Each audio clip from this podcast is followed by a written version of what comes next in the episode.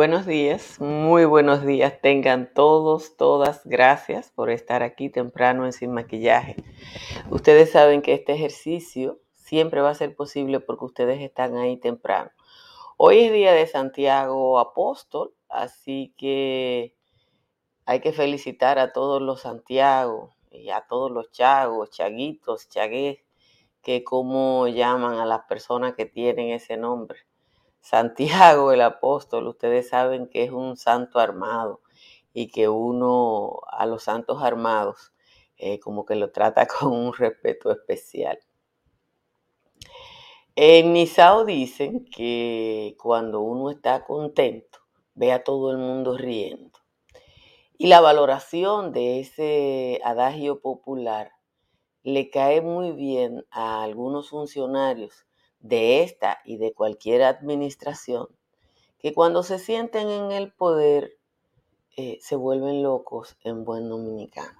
Y es probable que eso sea lo que le ha pasado al señor superintendente de electricidad, eh, un funcionario que es de los mejores pagados de la administración pública, que ya ha estado en Salmuera por denuncias anteriores a, a su infortunada decisión de aumentarse los salarios en medio de un alza de la tarifa eh, del sector eléctrico que tuvo que ser desautorizada por el propio presidente de la República. La compensación por inflación no debería ser exclusiva para los trabajadores, trabajadoras o funcionarios del sector eléctrico, porque la inflación nos ha tocado a todos y todas. Pero la diferencia en este caso es que mientras ustedes y yo dependemos de la decisión que se pueda tomar en una empresa, el señor superintendente tiene la capacidad y la posibilidad de, adoptar decisiones que le favorecen a sí mismo.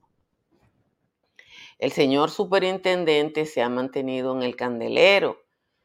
El mes pasado, el día 15 de junio, una notificación enviada a la doctora Milagros Ortiz Bosch en su calidad de directora de ética e integridad gubernamental, la empresa El Progreso del Limón denunció por presunta corrupción administrativa al señor superintendente que se llama Rafael Aníbal Velasco Espaillat. Esa empresa comunitaria solicitó una investigación a fines de verificar y comprobar lo que considera un acto de conflicto de intereses del señor superintendente. Hasta donde yo sé, la superintendencia dio la callada por respuesta y no se conoce si realmente hay una investigación en ese proceso. Otras denuncias le atribuyen vínculos con un sector determinado del mundillo de la generación eléctrica privatizada. Es evidente que el tacto no es la virtud del funcionario. Es cierto que el mundo entero enfrenta alzas en las tarifas eléctricas, pero aplicarlas sin la mediación política en un país con el nivel de desarrollo de la República Dominicana implica no tener sentido de la realidad. Lo curioso, muy curioso, es que quienes se venden como técnicos obligan a los políticos, en este caso al presidente de la República, a echar sus decisiones para atrás en aras de mantener la paz social, lo que no ha ocurrido en otros países. Solo la semana pasada hubo protestas en Puerto Rico y en Panamá tres días de protesta por el tema del alza de la tarifa eléctrica. Y yo supongo que tres días de protesta, como hubo en Panamá, no es lo que quiere un gobierno que está a la mitad del periodo. Por el momento, el gobierno de Abinader salió bien frente a la convocatoria de protesta de ayer que yo desconocía, pero es evidente que los tácticos de la administración se empeñaron a fondo y ayer, yo no sé si ustedes vieron las fotos y videos, funcionarios del más alto nivel, esos mismos que se beneficiaron de la sala, de la salsa tuvieron que dar la cara. A Abinader hay que desearle mucha suerte, porque la verdad es que el presidente de la República está echando dos pleitos.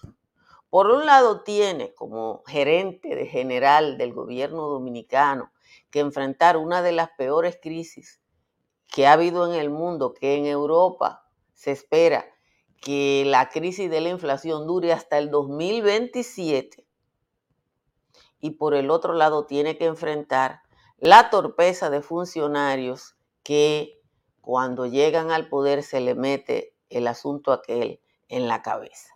Señores, muchísimas gracias a todos, a todas por estar aquí. Felicidades de nuevo a todos los Santiago. Prepárense para un día más que caluroso en Santo Domingo porque hoy llega a Santo Domingo otra nube del Sahara. Otra nube de Sahara, o sea que ya usted sabe que la cosa se pone difícil.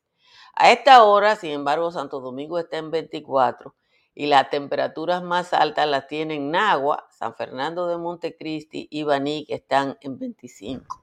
En 24 también están Atomayor del Rey, Eigüey, el resto de las provincias tienen un promedio de 23. En los valles altos, Constanza y Calimete están en 16. Calimetico, San José de las Matas, Los Cacaos están en 17, en 18 están Hondo Valle, San José de Ocoa, El Cercado y Jánico. Así están las temperaturas. Aquí donde yo estoy, en Lancaster a esta hora, está en 26. O sea que aquí también vamos a tener una jornada muy calurosa. Vamos a leer el resumen de las principales informaciones de la jornada de hoy.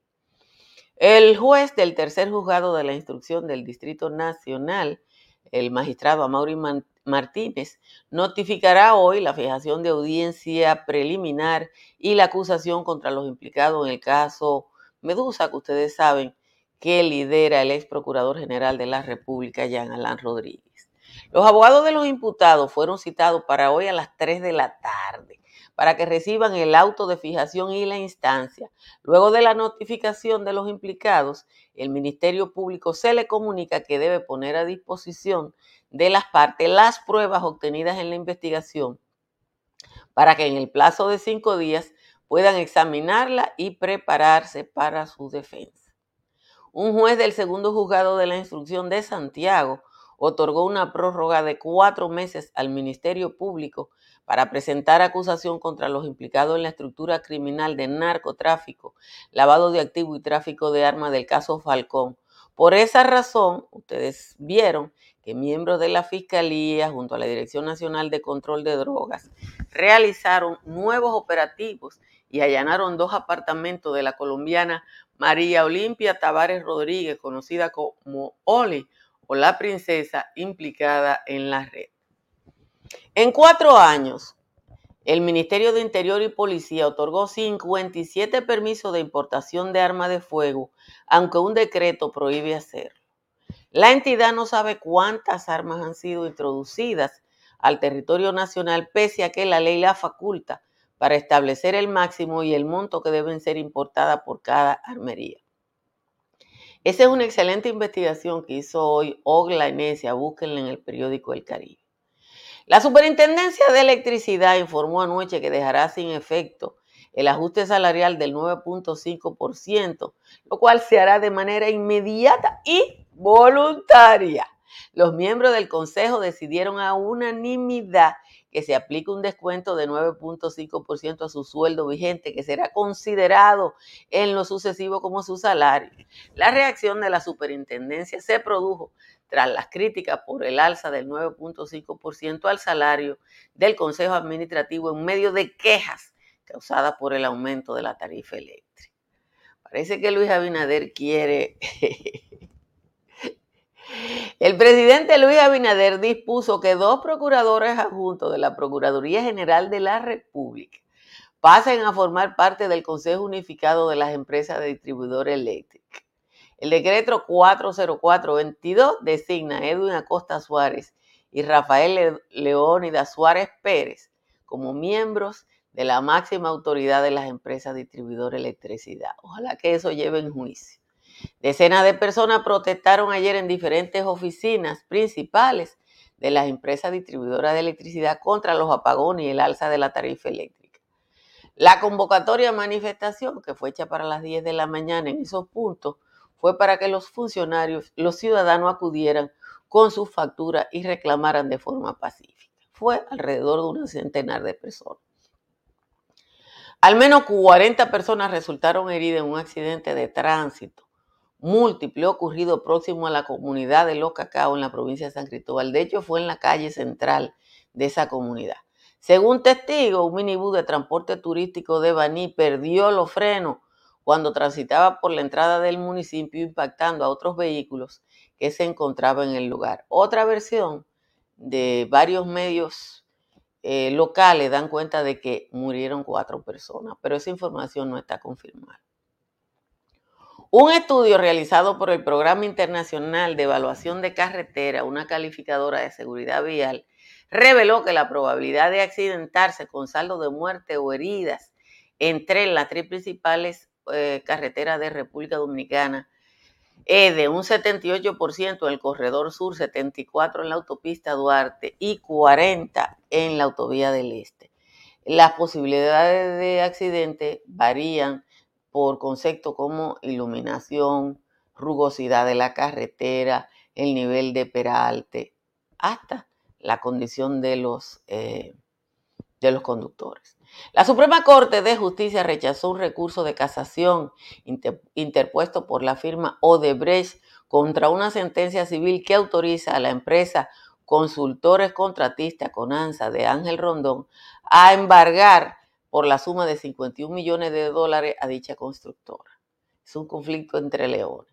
De acuerdo con la sentencia de la Suprema Corte de Justicia, el conflicto entre ambas constructoras es producto de un convenio de transferencia de derechos que suscribieron el 15 de noviembre del 2007, en el que Conanza le cedió a Odebrecht la totalidad de su participación en el proyecto hidroeléctrico de Palomino. Ese era otro de los artilugios de Odebrecht, como no le podían dar el 100% de un contrato porque la ley dominicana lo prohíbe, ellos le, ellos le compraban el porcentaje que le daban a una empresa dominicana propiedad de su socio, Ángel Rondón, por un monto de dinero que en este caso es ese. El Instituto Dominicano de Aviación Civil confirmó que el vuelo de la aeronave marca Cessna, matrícula estadounidense, que se precipitó cercano, próximo al Aeropuerto Internacional Gregorio Luperón, se había comunicado previamente con los servicios de tráfico aéreo y no había reportado ninguna falla técnica ni declarado emergencia. En el accidente murieron los dos tripulantes, ciudadanos de nacionalidad norteamericana, aunque uno nació en República Dominicana. La Organización Mundial de la Salud declaró el sábado una emergencia sanitaria internacional su máximo nivel de alerta por el actual brote de viruela del mono que suma ya más de 16 mil casos de ello en 75 países, en la mayoría países de Europa. Finalmente, el Papa Francisco inició ayer una visita histórica a, Canadá para pedir perdón a las comunidades indígenas canadienses. Eh, ustedes saben que hay denuncias en Canadá de que cientos de hijos de indígenas fueron maltratados y que incluso murieron en refugios y entidades administradas por la Iglesia Católica. Eh, el Papa, este Papa le ha tocado pedir mucho perdón por los desmanes eh, que cometió la Iglesia Católica en, otro, en otra época.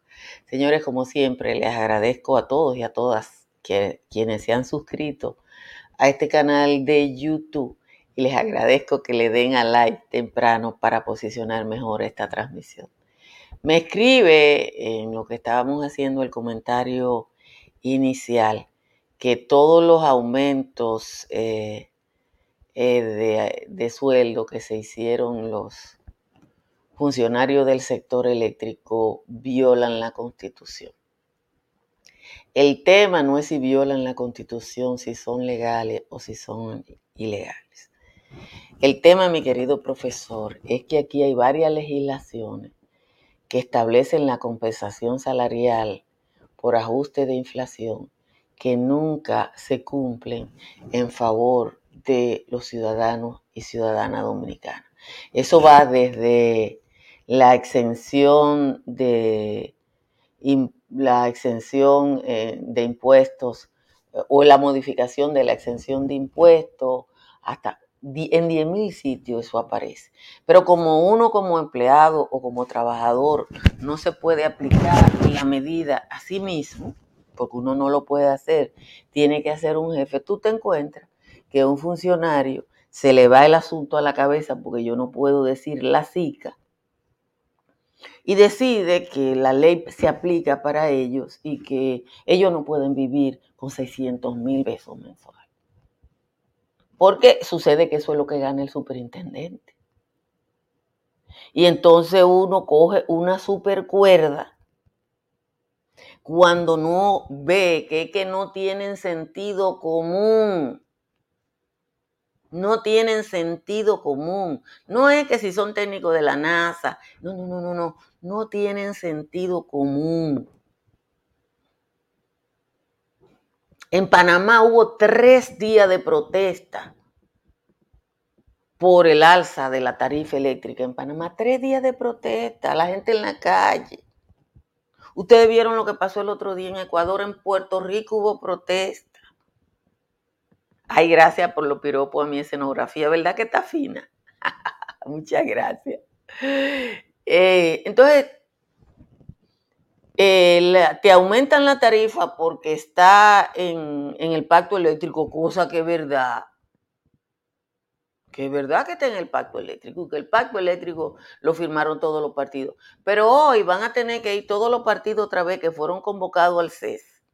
Y Luis Abinader hizo eso de convocarlo al CES con premeditación y alevosía, como dicen en, en los tribunales porque hoy van a tener todo eso que criticaron al alza, con razón, porque el alza le dio a la gente en el, en, el, en el cocote, como se dice. Otra vez a desdecirse de que ellos fueron copartícipes y que se encuentran bien. La gente que no estuvo ahí y que no firmó son los únicos que pueden decir, yo no firmé eso. Yo no firmé eso. Entonces, es que no tienen sentido común. No, no, la devolución, el reembolso en la tarifa del sector eléctrico, eso no, no es una cosa que da brega porque simplemente es un crédito.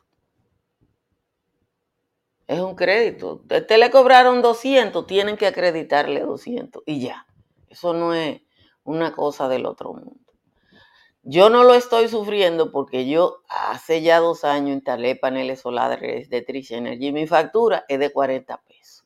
Usted instala los paneles solares de Trish Energy llamando al 809-770-8867 o escribiendo al 809-910-2910.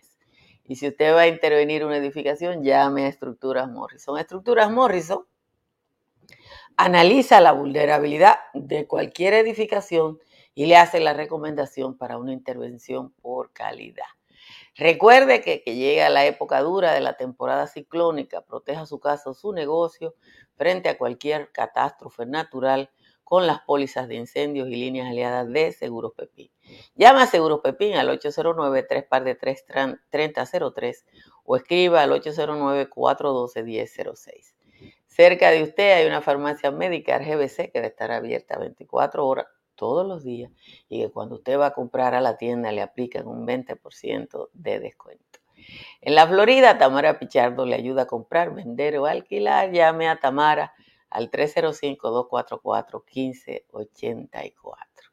Y póngase al día con papá y cámbiese al triple play de Altis. Va a recibir un 50% de descuento en las primeras seis facturas. Ponga el triple play de Altis. Y si su techo tiene filtración, un IMPER tiene la solución. Un IMPER está en el 809-372-0640 y en el 809-989-0904. Vamos a leer la décima del tal Juan Tomás, arreglada como siempre, porque ustedes saben cómo es Juan Tomás. Dice Juan Tomás. Como la carne de cerdo ya no viaja a Nueva York, a Charlie le irá peor si no establece un acuerdo. Se paró del lado izquierdo el gordo de Monteplata, pues para él ya no es nada grata la imposición sanitaria en contra de la pecuaria que viste saco y corbata.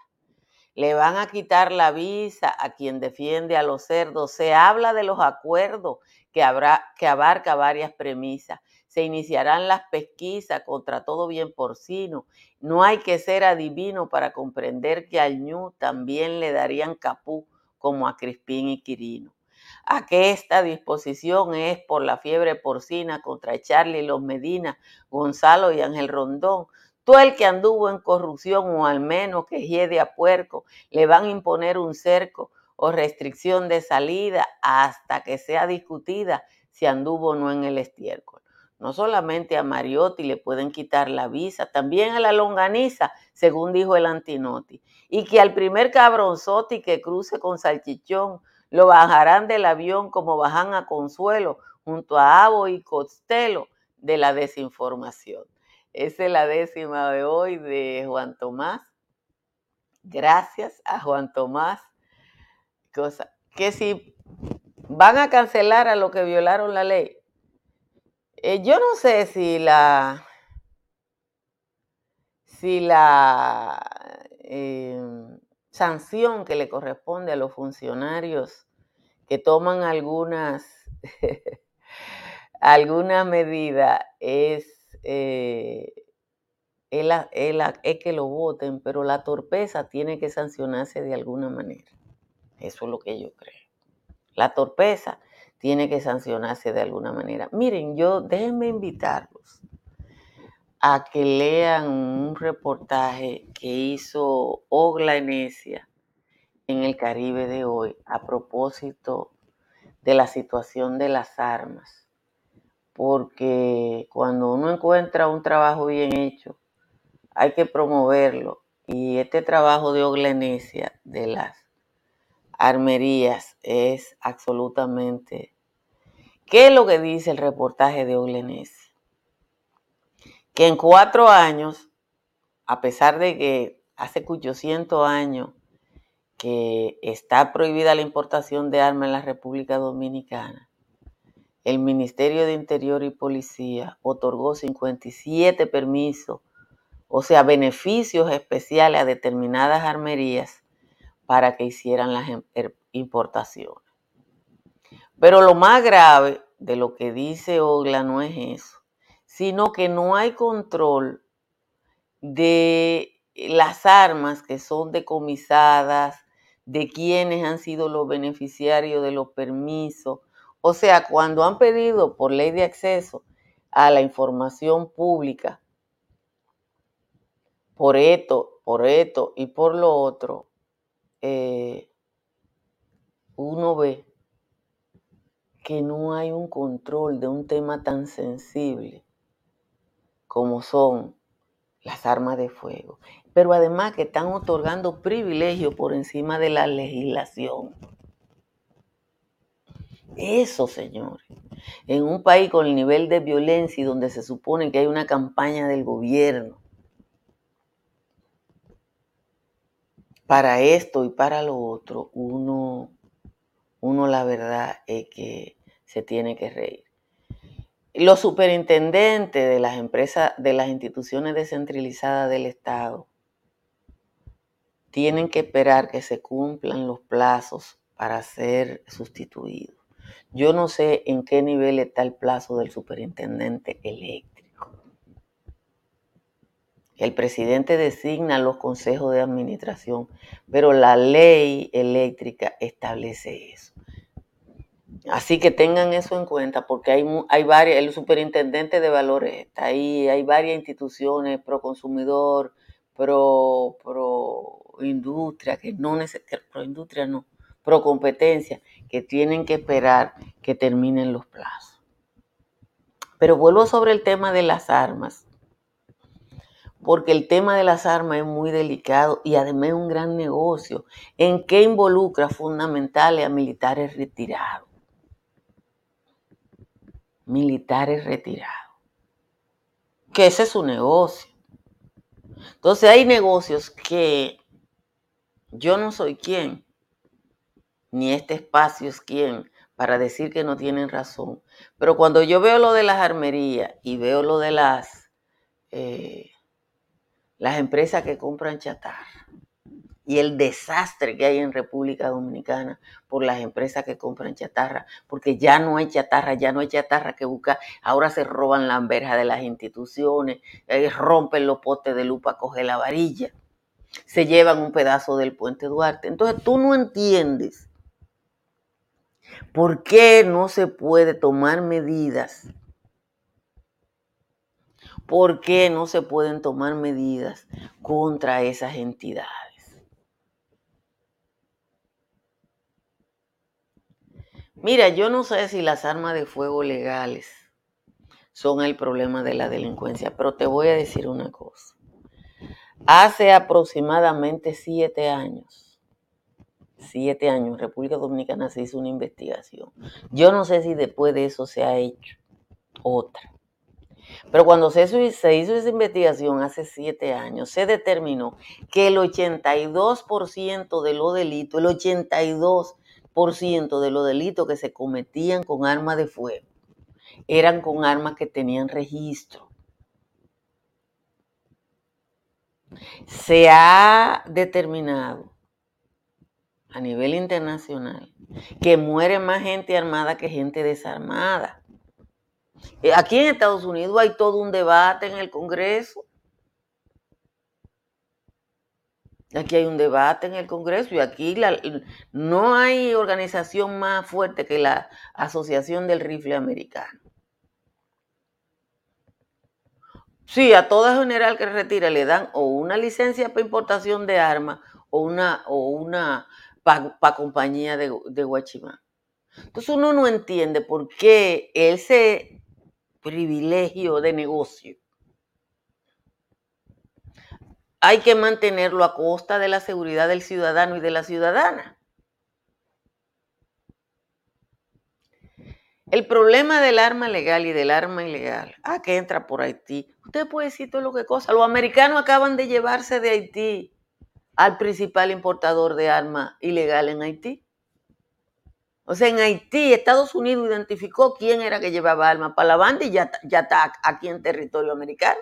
Yo estoy aquí ahora. Eso yo se lo leí a ustedes hace una semana. Entonces uno tiene que ver y ver. Eh,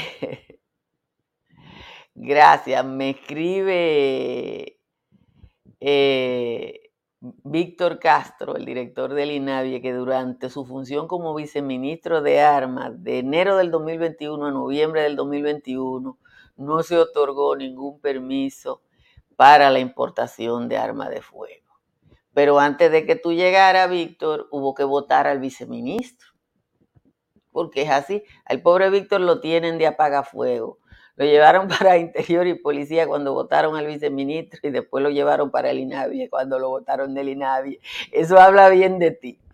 Eh, señores, gracias a todos y a todas por estar aquí. Felicidades a todos los Santiago. Me dicen que es patrón de San Cristóbal. Yo creía que el patrón de San Cristóbal era San Cristóbal, pero bueno, no hay que saber de todo. Pero felicidades a todos los santiagueros eh, en el Día del Patrón Santiago. Felicidades a los payeros. Eh, Paya también celebra la fiesta del Santiago Apóstol con la, carrera de los macutos. Yo no sé si se van a correr los macutos hoy o si se corrieron ayer, pero es una hermosa carrera a caballo. Así que pásenla bien y nos vemos esta tarde en el patio. Les recuerdo que estaré el sábado a las 6 de la tarde en el parque de Van Collan en Nueva York, haciendo el patio y que esta semana los patios van a ser un poco irregulares porque van a depender de mis traslados. Pórtense bien y bye bye.